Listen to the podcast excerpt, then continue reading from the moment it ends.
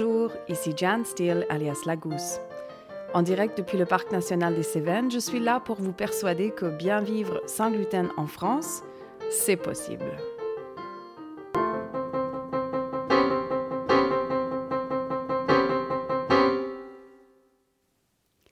Gérante d'une cuisine pédagogique et d'une chambre d'hôte 100% sans gluten dans le Parc national des Cévennes, je suis aussi malade cœliaque depuis toute ma vie et maman de deux enfants qui eux aussi mangent sans gluten.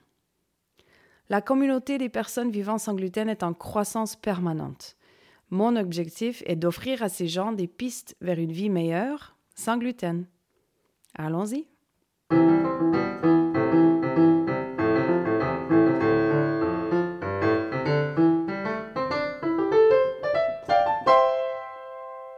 Céliaque sans remords. En écoutant un podcast sur la diversité culturelle, j'ai découvert une dialectique à laquelle je n'avais pas beaucoup réfléchi auparavant, celle de la tolérance versus l'acceptation. Étant canadienne, anglophone, cœliaque, il y a beaucoup d'aspects de moi qui font que je suis différente de ceux qui m'entourent ici en France. Ma langue n'est pas toujours la même, mes références ne sont pas toujours les mêmes, mes attitudes ne sont pas toujours les mêmes, ma manière de me nourrir n'est absolument pas la même. Bref, je suis souvent différente de ceux qui m'entourent. Et, dans bon nombre de situations, mes différences passent sans faire de vagues. N'empêche que, un peu trop souvent à mon goût, ma manière de faire est interpellée, remise en question. Et non pas par une curiosité bienveillante, mais dans une sorte de signalement de faux pas. C'est assez désagréable. La population française est en constante croissance et évolution, il n'est pas étonnant que la culture générale le soit aussi. Les valeurs qui perdurent, les idées qui s'expriment par les arts, par la musique, par la cuisine, tout est en mouvement. Et il y aura toujours une tension entre les canons d'antan et ce qui se fait aujourd'hui. Dans les médias comme dans les cafés, on entend beaucoup de débats sur la recevabilité de telle ou telle idée, de telle ou telle coutume, Parfois, on arrive à admettre une différence, mais seulement dans un certain contexte. Tel est le cas, je trouve, pour une alimentation sans gluten. Dans mes 15 ans d'expérience d'une vie sans gluten en France, le contexte s'est beaucoup amélioré. Aujourd'hui, nous, des personnes qui veulent ou qui doivent manger sans gluten, sommes beaucoup plus reconnus.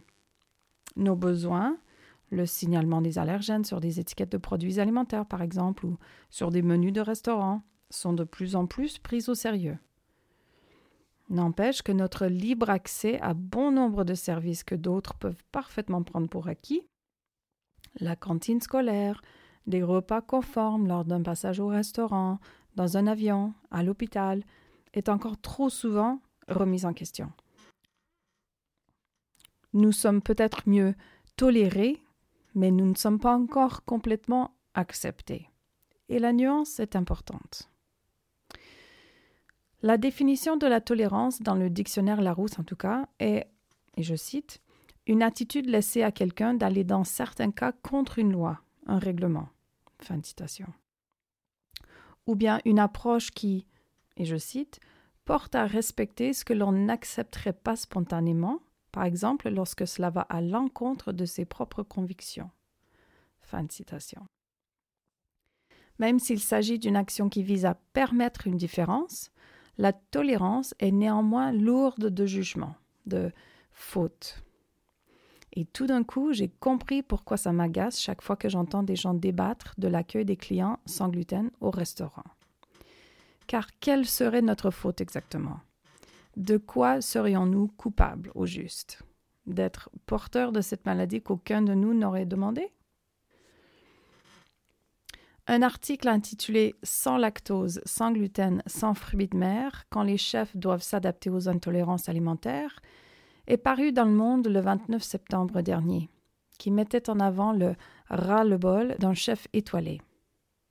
Je cite Il y a 15 ans, les personnes allergiques au gluten venaient avec un papier du médecin et l'on faisait attention car le moindre faux pas en cuisine pouvait être mortel, se souvient-il. On ne s'amusait pas à fariner les moules pour des fonds de tarte car ça pouvait envoyer des clients à l'hôpital. Aujourd'hui, quand on propose une petite gougère au sésame et à l'époisse, des personnes soi-disant intolérantes au gluten nous disent que ça a l'air bon et qu'elles peuvent en manger.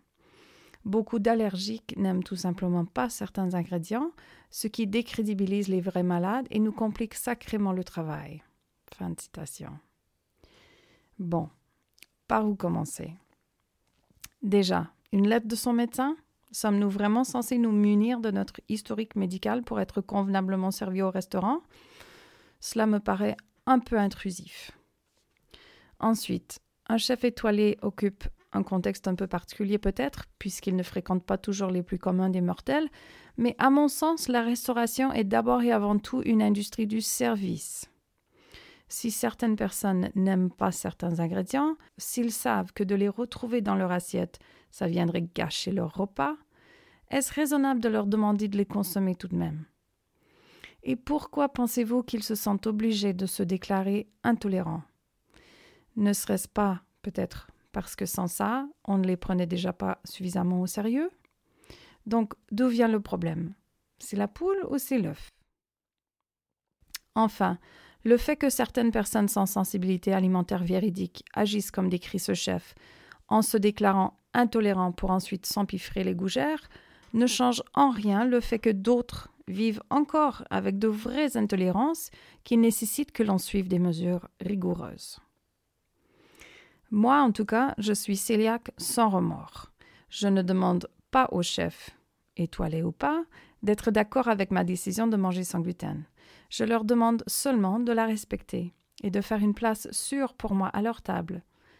Car dans ma vie, j'ai déjà beaucoup trop souvent payé pour être malade aux mains d'un chef, un commis ou un serveur négligent ou incompétent. Donc si l'on veut comparer les rats de bol, hein.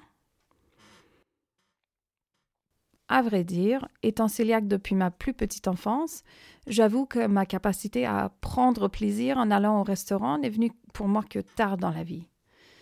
Diagnostiqué en 1977, le niveau de compréhension des chefs en cuisine lors de ma jeunesse était quasi nul. Du coup, il est vrai qu'un certain risque d'être contaminé et de tomber malade par la suite était inhérent à l'activité. Mais aujourd'hui, on est en 2023. Ça fait donc un demi-siècle. Et encore aujourd'hui, j'entends parfois l'argument que pour ceux qui ne sont pas cœliaques, ceux pour qui les séquelles d'une ingestion de gluten se résument à peut-être un simple ballonnement ou des petites diarrhées, bah, les restaurants ne devraient donc pas être obligés de faire autant d'efforts. Si j'ai bien compris, ces clients sont censés accepter de payer pour un repas qui leur feront subir des ballonnements et des diarrhées. Est-ce que cela vous paraît raisonnable? Quelque part, ce problème de tolérance ou d'acceptation est spécifique à la restauration et ce sont les chefs cuisiniers qui doivent trouver une solution à un problème qu'ils ne connaissent parfois que trop peu. Compréhensible alors qu'ils en soient un peu frustrés. Une solution évidente serait donc d'admettre ce problème d'écart de connaissances. Les écoles de cuisine pourraient ajouter à leur cursus des cours axés spécifiquement sur des techniques culinaires des cuisines sans, sans gluten, sans viande, sans protéines animales, sans céréales, sans produits laitiers, à vrai dire, c'est un excellent exercice qui pousse à être imaginatif. Et en bout de bah, les chefs du futur auraient simplement une meilleure capacité à bien nourrir les populations du futur. Tant qu'à y être, pourquoi ne pas ajouter à la formation des serveurs et de tous ceux qui travaillent en hôtellerie l'acceptation de l'existence des personnes à sensibilité alimentaire? Car vouloir faire comme si nous n'existions pas n'est pas la solution. Nous existons depuis longtemps. Nous nous multiplions même. et la capacité des serveurs comme des chefs cuisiniers à nous accepter et à accepter qu'une certaine rigueur soit nécessaire pour que nous mangions sans être malades est cruciale. Partout en France, nous voyons inscrits sur des bâtiments publics les valeurs républicaines de la liberté, l'égalité et la fraternité. Mais si l'on croyait vraiment que les gens méritent la liberté de choisir leur manière de manger, par exemple, il n'y aurait pas autant de débats sur l'effet de mode versus le besoin de manger sans gluten. Les gens ne remettraient pas en cause le choix d'une personne qui veut manger sans gluten. Ils l'accepteraient juste, sans question ni complexité, et feraient le nécessaire pour leur trouver une place sans gluten à table. Et si l'on croyait vraiment que les gens méritent un traitement égal, ben, les personnes qui mangent sans gluten seraient alors accueillies avec autant de bienveillance que tout autre client dans tous les restaurants de la France. Et si l'on croyait que, par amour fraternel, les uns devraient s'intéresser à voir se pencher sur l'amélioration de la situation des autres, ben, les personnes qui mangent sans gluten se verraient peut-être moins souvent interpellées avec des réflexions du genre Ah, tu manges sans gluten, tu cherches à perdre du poids? Ou bien le fameux Moi, je serais jamais capable de manger sans gluten. Ou encore Ah, c'est pas bon le sans gluten. Si nous avons fait du bon chemin depuis un peu plus de 15 ans pour améliorer la réalité des gens vivant sans gluten en France, il reste néanmoins beaucoup à faire pour que notre réalité soit acceptée et non juste tolérée. Voilà pour aujourd'hui. D'ici un prochain épisode, portez-vous bien.